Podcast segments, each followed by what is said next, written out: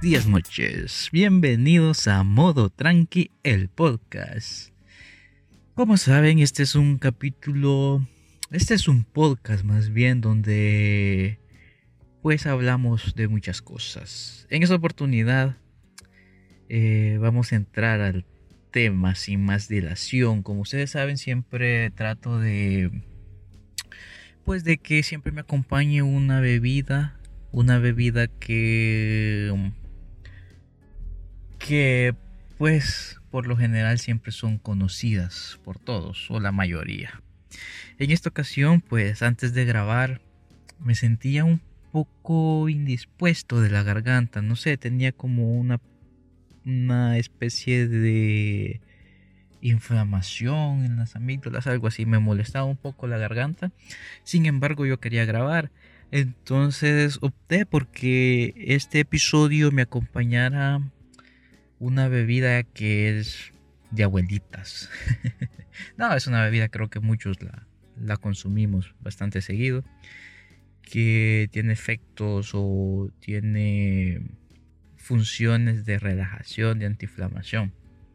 Hablo de un té, un té que es, creo que es el más conocido, no sé si habrá otro tan conocido como este, al menos en mi país y en este sector de la población del mundo. Es muy, creo que es el té más conocido, el té de manzanilla.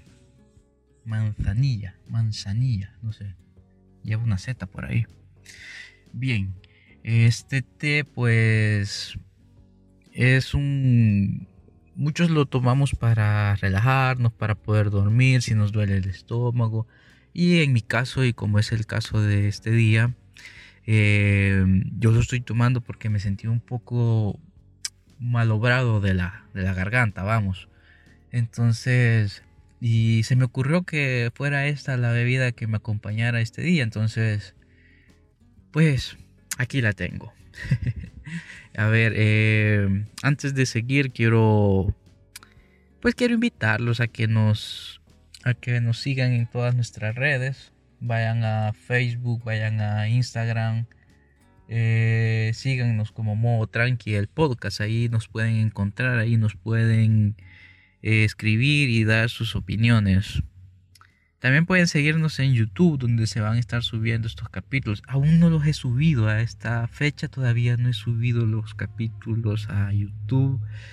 Porque, bueno, estoy ahí viendo cómo consigo un equipo para poder eh, llevar estos podcasts a YouTube, ¿no? Pues hay maneras hacerlo y bueno con un podcast y más cuando no hay video es un poco complicado subir a YouTube pero estoy buscando la manera y pronto pronto pronto van a estar también en YouTube para que les sea mucho más fácil buscarnos y encontrarnos y por supuesto escucharnos.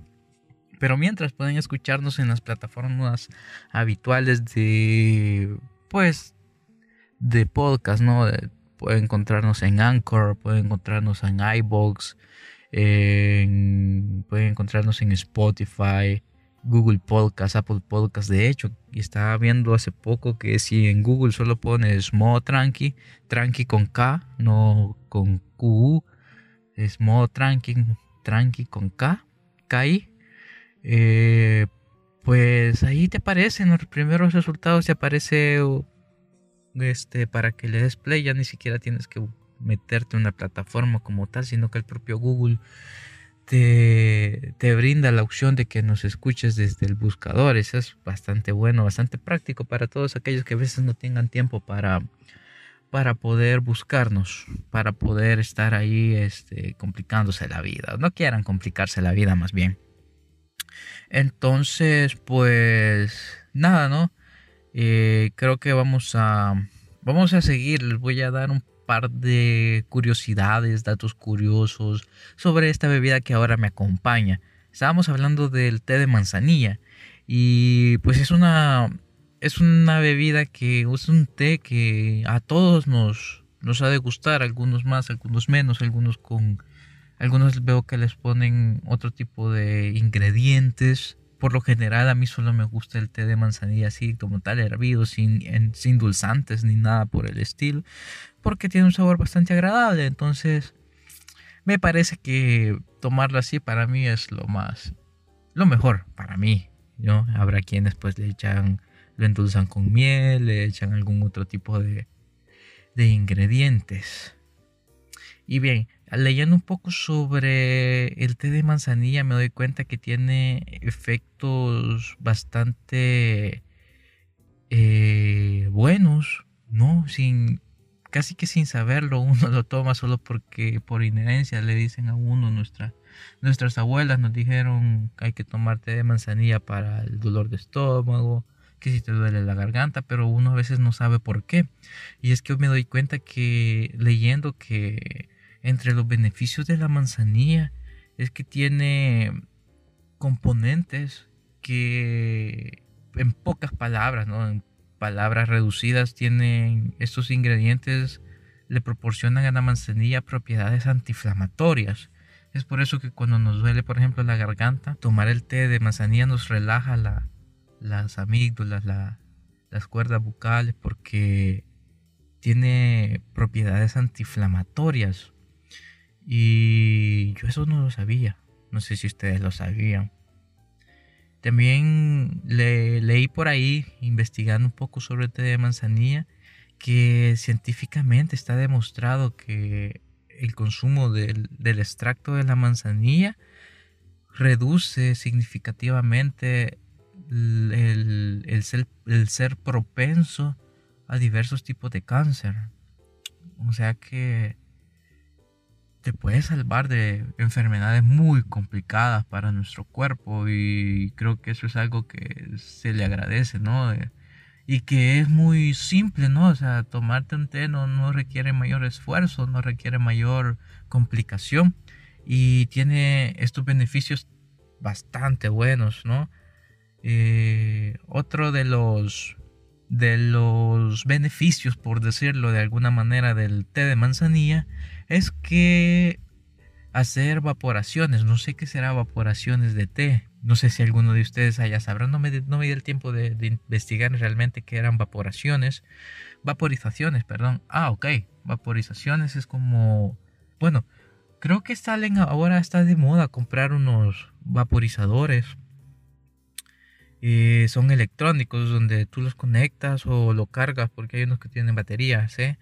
y les echas el líquido que tú quieres a que huela y es como un atomizador automático pero en el caso de estos vaporizadores tú les echas el líquido y ese líquido se lo empieza a evaporizar y entonces si es una esencia el entorno donde lo has puesto si es una sala si es tu vehículo eh, pues este, este, este humo, este vapor eh, lleva esencia y, te hace que, que, huela a, la esencia ¿no? que, que, le has puesto. Entonces, hacer, eh, hacer vaporaciones de té de manzanilla ayuda a los síntomas del resfriado común. Mm, no sabía eso. Eh, no solo, dice que no solo es por el calor que le brinda a tu cuerpo, sino que también ayuda al sistema respiratorio. Me imagino que como tiene estas propiedades antiinflamatorias le puede ayudar al sistema respiratorio, ¿no? A relajar un poco esa inflamación. Pues miren, ¿quién lo sabía? Yo no sabía. y si tú lo sabías, ve allá a la página de Facebook, ve al perfil de Instagram, darnos danos un like, un corazoncito, síguenos y coméntanos si tú sabías estas propiedades del té de manzanilla, si no lo sabías, no lo sé.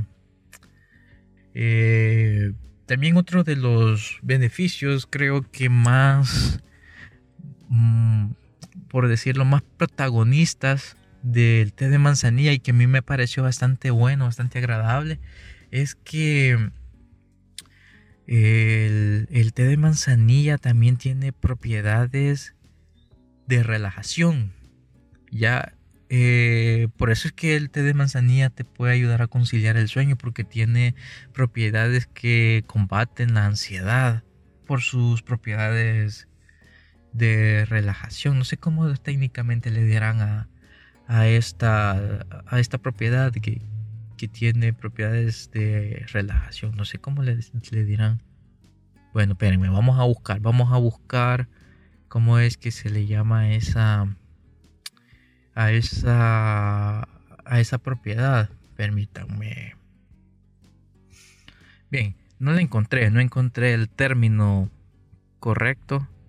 Ah, sedante, ya me acordé. no lo encontré en Google, pero me acabo de acordar. Tiene propiedades de sedante. ¿Sedante? Sí, bueno, algo así, no sé. Bien, eh, pues es, esta es una de las propiedades de la manzanilla que tiene, tiene este beneficio de, de ser un sedante que te ayuda a calmar la ansiedad y por ende también te ayuda a conciliar el sueño si tienes problemas de sueño o quieres dormir un poco mejor. Estas, estas propiedades te pueden ayudar. Bien. Otra de las propiedades, de los beneficios de ingerir esta, este té de manzanilla es que ayuda a las personas que tienen indicios de diabetes a combatirla. Si tú consumes frecuentemente eh, manzanilla cuando tienes indicios de pues de diabetes te ayuda a combatirlos y a hacerlos un poco más pasaderos si tienes síntomas o si estás en riesgo también te ayuda a reducir ese riesgo es muy bueno. Otra de las de los beneficios no y esto que yo lo, yo lo sabía porque hablando con amigos amigas me contaban y es que hay muchas mujeres que lamentablemente tienen pues tienden a padecer de cólicos menstruales bastante fuertes y pues tomarte de manzanilla les puede ayudar a calmar el dolor. Pues es simple por, por su poder antiinflamatorio, que es lo que hablábamos al principio, y sedante, el, sedante también les puede ayudar a calmar estos dolores. Es, miren, bastante bueno. Es un beneficio también para las mujeres que sé que me consta que hay algunas que estos dolores menstruales está muy fuerte. Entonces, pues ahí tienen amigos y amigas estos datos curiosos sobre el gran té de manzanilla. Que parece simple en realidad, pero tiene bastantes, eh, bastantes beneficios. Recapitulando, los beneficios que les acabo de comentar, pues tiene, dijimos en un principio, eh, tiene propiedades antiinflamatorias, ¿sí? Sabemos que por, por demostración científica, sabemos que previene el cáncer, ayuda al sistema respiratorio con los resfriados comunes, ¿sí? Tiene propiedades eh, de de calmante, con lo que ayuda a aliviar el, pues, ayuda a aliviar el, ¿cómo se llama? La ansiedad, la ansiedad como tal, y te ayuda, te puede ayudar a conciliar el sueño. Ayuda a los dolores menstruales para las mujeres. Y también ayuda, ahora que lo recuerdo, también ayuda a los dolores estomacales por colon irritable y todas esas cosas. Así que tiene muy buenas eh, muy buenos beneficios. Así que ahí les dejo el dato, amigos. Ahí les dejo este, estos conocimientos que si no los conocías, pues al menos ya aprendiste algo nuevo, ¿no? Y bueno, ¿qué les parece si ahora pasamos a hablar un poco sobre las noticias del día? No tengo un lapso de día, un lapso en el día para leer informarme de algunas cosas y pues encontré una, un post de un, un blog de una página que hacía un recuento de todos los aparatos tecnológicos que se usaban antes. Y la primicia de este blog era que si tú utilizabas si tú utilizaste estos aparatos ya estás bastante entrado en edad. Así que bueno, tal vez algunos de ustedes no los van a conocer, tal vez algunos otros los han escuchado o algunos otros pues ya los utilizaron, ¿no? En este caso pues es, una dinámica bastante divertida, me parece. Acá hay bastantes aparatos que yo he utilizado, entonces ya creo que estoy bastante entrado en edad también. y bueno, pues comenzamos, vamos allá sin más dilación, ¿les parece? El primer aparato tecnológico que aparece en la lista es el video VHS. Tal vez ustedes conocieron este este tipo de pues de entretenimiento, ¿no? De entretenerse viendo, por ejemplo, las películas que antes venían en VHS o si tú tenías una cámara de video para grabar, tu cámara grababa en VHS, en los cassettes de VHS. Y recuerdo que era todo un lío porque cuando llegaba al final había que rebobinar la cinta antes de devolverla porque había que regresarla al, al inicio, ¿no? No era como un disco que se termina la película, la sacas y si alguien más la vuelve a meter, vuelve a, a reproducirse desde el inicio. Con estos cassettes no, se terminaba por ejemplo una película y tú tenías que rebobinar o darle a retroceder al VHS, al reproductor de VHS, para que el cassette volviera al inicio. Sí, porque si tú terminabas la película y lo, y lo entregabas, por ejemplo, si lo habías alquilado, lo habías prestado, la próxima persona que utilizara el cassette se, le iba, se, se iba a reproducir en el final, o sea, no se iba a reproducir.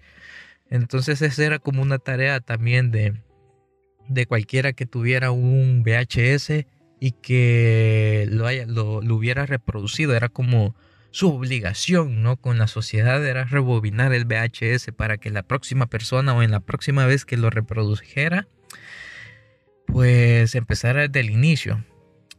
Eh, lo cual era pues un poco tedioso, ¿no? Para, para estos tiempos que corren, pues tú entras a Netflix y ves una película y la puedes poner con un solo botón, le puedes, le puedes dar iniciar desde el principio, o sea, en un solo botón tú haces lo que probablemente se tardara dos minutos en rebobinar un, un cassette. Es, para, los tiempos que corren, creo que eso es algo impensable.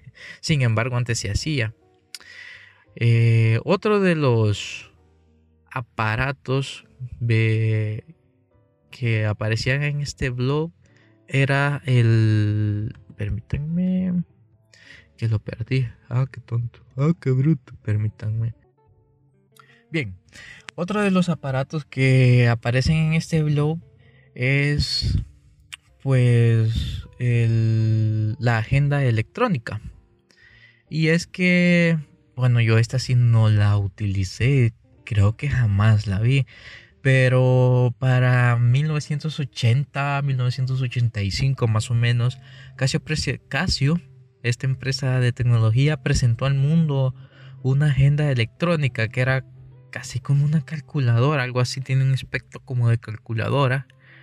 Y donde tú podías eh, almacenar números de teléfono, citas, podías, podías almacenar tus citas ahí o alarmas también podías programar.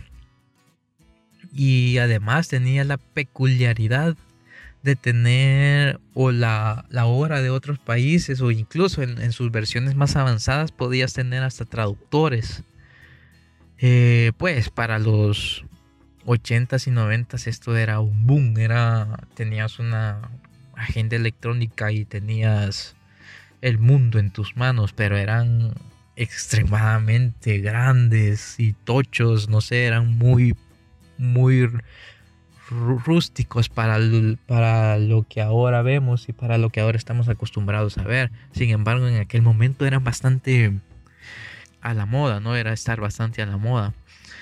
Otro de los aparatos tecnológicos que la gente utilizaba en aquella época era cuando empezaron a salir a esos esas flamantes consolas de, video, de videojuego.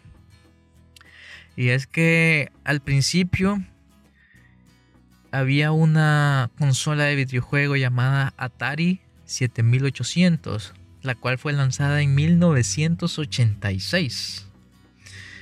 era pues la, primera estación de juegos que llegó al mercado. Era como, eh, me imagino que es como el tatara tatara tatarabuelo del Xbox 360 y de la Play 5. Y era un, vamos, una consola bastante simple en realidad, no tenía mayor cosa más que la consola, un par de botoncitos y una palanquita con, con dos botones al lado y eso era todo, eso era todo el Atari y para la época fue un boom. Por aquel entonces los Donkey Kong, los Ice Hockey o Enduro eran eran solo píxeles muy sencillos y para la época y por ser de los primeros videojuegos también fue muy, muy adictivos para toda la, juventud, para todos los niños.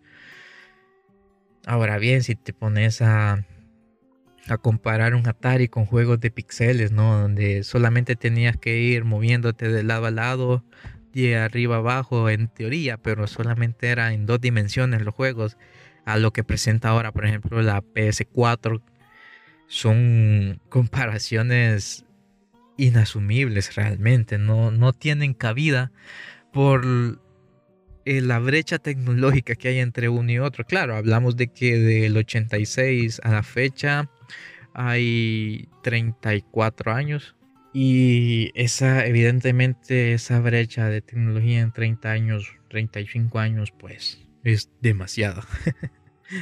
Bien, seguimos con el listado. Otra de las tecnologías, y esta sí me duele. Esta sí me duele. Porque esta yo la utilicé, yo la vi y yo la utilicé. Otro de los aparatos tecnológicos que si tú usaste ya tienes un par de años es el famoso para aquel entonces BlackBerry. ¿Sí? En aquel entonces, la. Bueno, fue a principios de los 2000 más o menos cuando esta empresa de telefonía móvil lanzó unos revolucionarios celulares que, pues para comenzar, eran pantallas bastante grandes para su época. Sí, eran pantallas a colores, y los primeros pues dispositivos tenían no eran pantallas táctiles pero tenían como un pad de de para movilizar un mouse. Era sí como un cursor era como como una flechita que tú movías con ese pad. Y era un boom.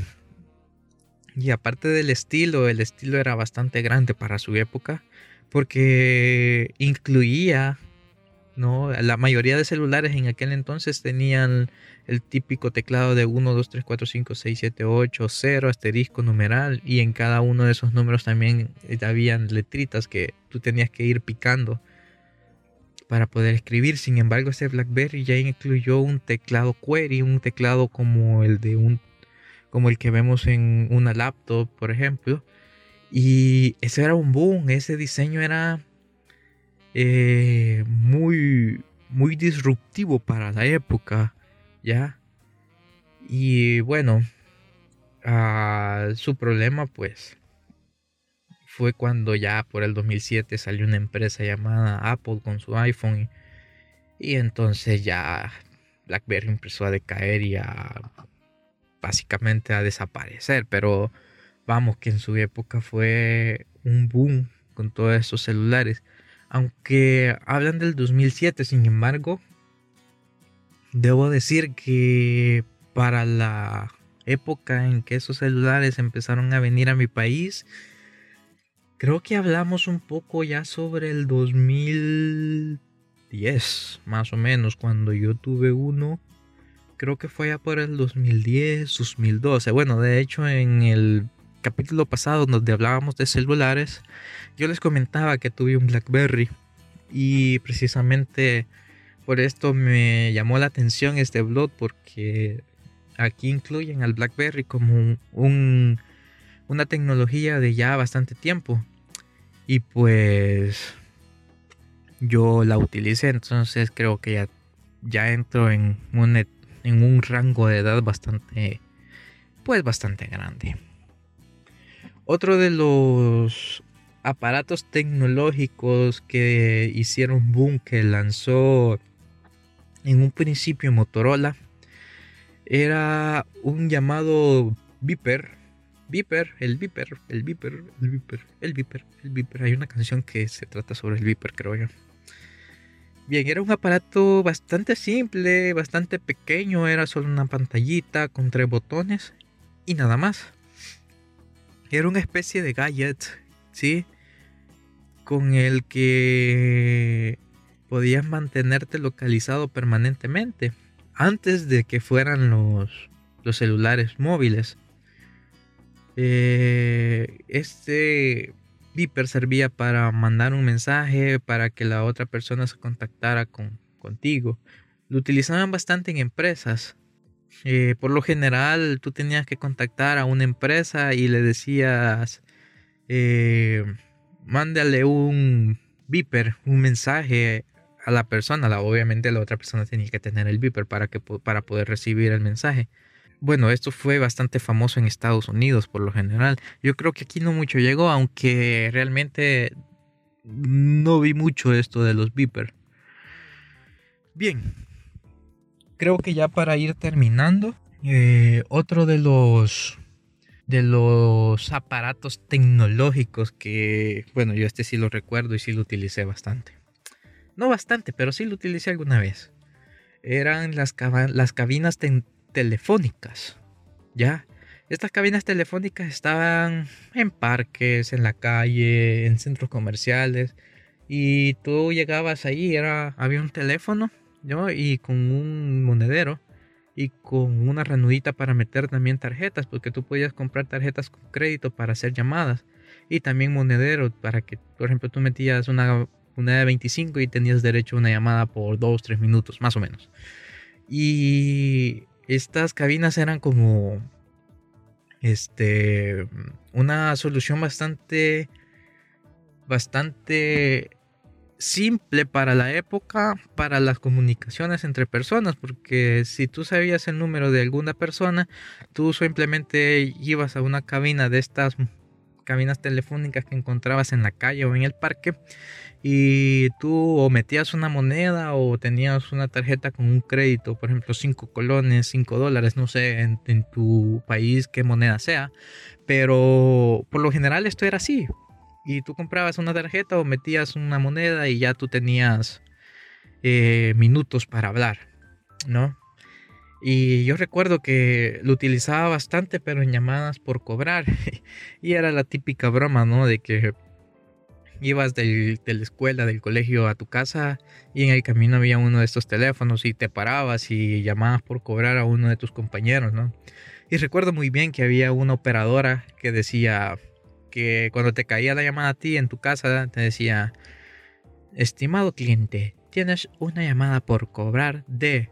Y el montón de bichos al otro lado del teléfono diciendo, Dundo, pamado, Dundo.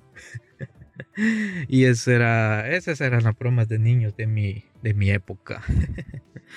Bien, creo que con esto vamos a ir terminando este podcast capítulo 4 de modo tranqui. Muchas gracias por escucharnos, muchas gracias por estar atentos siempre de los podcasts de cuando subimos estos programas te invito a que nos escuches, que nos des like en nuestras redes, en Facebook, en Instagram. Pronto vamos a estar subiendo todos los capítulos a, YouTube también. Eh, síguenos, compártenos y ayúdanos a hacer que esta comunidad empiece a crecer de a poco. Muchas gracias por escucharnos y nos vemos el próximo, no nos vemos, nos escuchamos en el próximo capítulo. Muchas gracias. Modo Tranqui, el podcast.